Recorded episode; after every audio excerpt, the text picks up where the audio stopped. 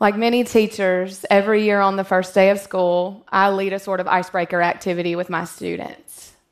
I teach at Lincoln High School in Lincoln, Nebraska, and we are one of the oldest and most diverse high schools in our state. Also, to our knowledge, we're the only high school in the world whose mascot is the lynx, like a chain. And with that being our mascot, we have a statue out front of our building of four links connected like a chain. And each link means something. Our links stand for tradition, excellence, unity, and diversity. So, on the first day of school, I teach my new ninth graders about the meaning behind those links. And I give them each a slip of paper. On that paper, I ask them to write something about themselves. It can be something that they love, something that they hope for, anything that describes their identity. And then I go around the room with a stapler and I staple each of those slips together to make a chain. And we hang that chain up in our classroom as a decoration, sure, but also as a reminder that we are all connected. We are all links. So, what happens when one of those links feels weak? And what happens when that weakness is in the person holding the stapler?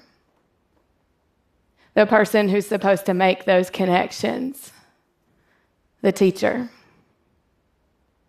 As teachers, we work every day to provide support socially, emotionally, and academically to our students who come to us with diverse and tough circumstances. Like most teachers, I have students who go home every day and they sit around a kitchen table while one or both parents makes a healthy, well rounded meal for them. They spend supper time summarizing the story they read in ninth grade English that day or explaining how Newton's laws of motion work. But I also have students who go to the homeless shelter or to the group home. They go to the car that their family is sleeping in right now.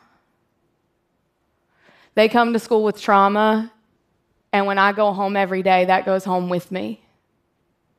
And see, that's the hard part about teaching. It's not the grading, the lesson planning, the meetings. Though, sure, those things do occupy a great deal of teachers' time and energy.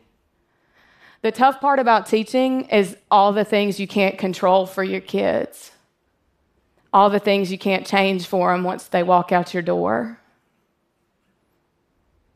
And so I wonder if it's always been this way. I think back to my undergraduate training at the University of Georgia, where we were taught in our methods classes that the concept of good teaching has changed.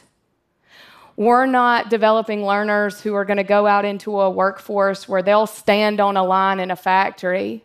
Rather, we're sending our kids out into a workforce where they need to be able to communicate, collaborate, and problem solve. And that has caused teacher student relationships to morph into something stronger than the giver of content and the receiver of knowledge lectures and sitting in silent rows just doesn't cut it anymore. We have to be able to build relationships with and among our students to help them feel connected in a world that depends on it. I think back to my second year teaching, I had a student who I'll call David. And I remember feeling like I'd done a pretty good job of teaching that year. Hey, I know I ain't no first year teacher. I know what I'm doing. And it was on the last day of school. I told David to have a great summer. And I watched him walk down the hall. And I thought to myself, I don't even know what his voice sounds like. And that's when I realized I wasn't doing it right. So I changed almost everything about my teaching. I built in plenty of opportunities for my students to talk to me and to talk to each other, to share their writing and to verbalize their learning. And it was through those conversations I began not only to know their voice, but to know their pain. I had David in class again that next year, and I learned that his father was undocumented and had been deported. He started acting out in school because all he wanted was for his family to be together again. In so many ways, I felt his pain. And I needed someone to listen, somebody to provide support for me so that I could support him in this thing that I could not even comprehend. And we recognize that need for police officers who've witnessed a gruesome crime scene and nurses who have lost a patient. But when it comes to teaching professionals, that urgency is lagging. I believe it's paramount that students and teachers, administrators, paraprofessionals, and all other support staff have convenient and affordable access to mental wellness supports. When we are constantly serving others, often between 25 and 125 students each day, our emotional piggy banks are constantly being drawn upon after a while, it can become so depleted that we just can't bear it anymore. They call it secondary trauma and compassion fatigue. The concept that we absorb the traumas our students share with us each day. And after a while, our souls become weighed down by the heaviness of it all. The Buffett Institute at the University of Nebraska recently found that most teachers, 86% across early childhood settings, experienced some depressive symptoms during the prior week. They found that approximately 1 in 10 reported clinically significant depressive symptoms. My interactions with colleagues and my own experiences make me feel like this is a universal struggle across all grade levels. So, what are we missing? What are we allowing to break the chain, and how do we repair it?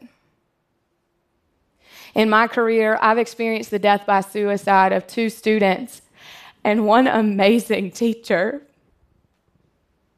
who loved his kids countless students experiencing homelessness and kids entering and exiting the justice system. When these events happen, protocol is to say if you need someone to talk to, then. And I say that's not enough. I am so lucky. I work in an amazing school with great leadership.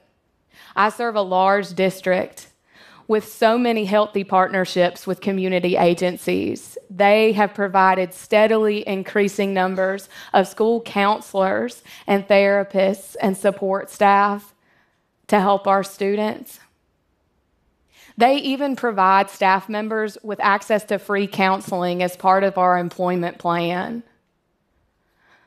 But many small districts and even some large ones simply cannot foot the bill without aid.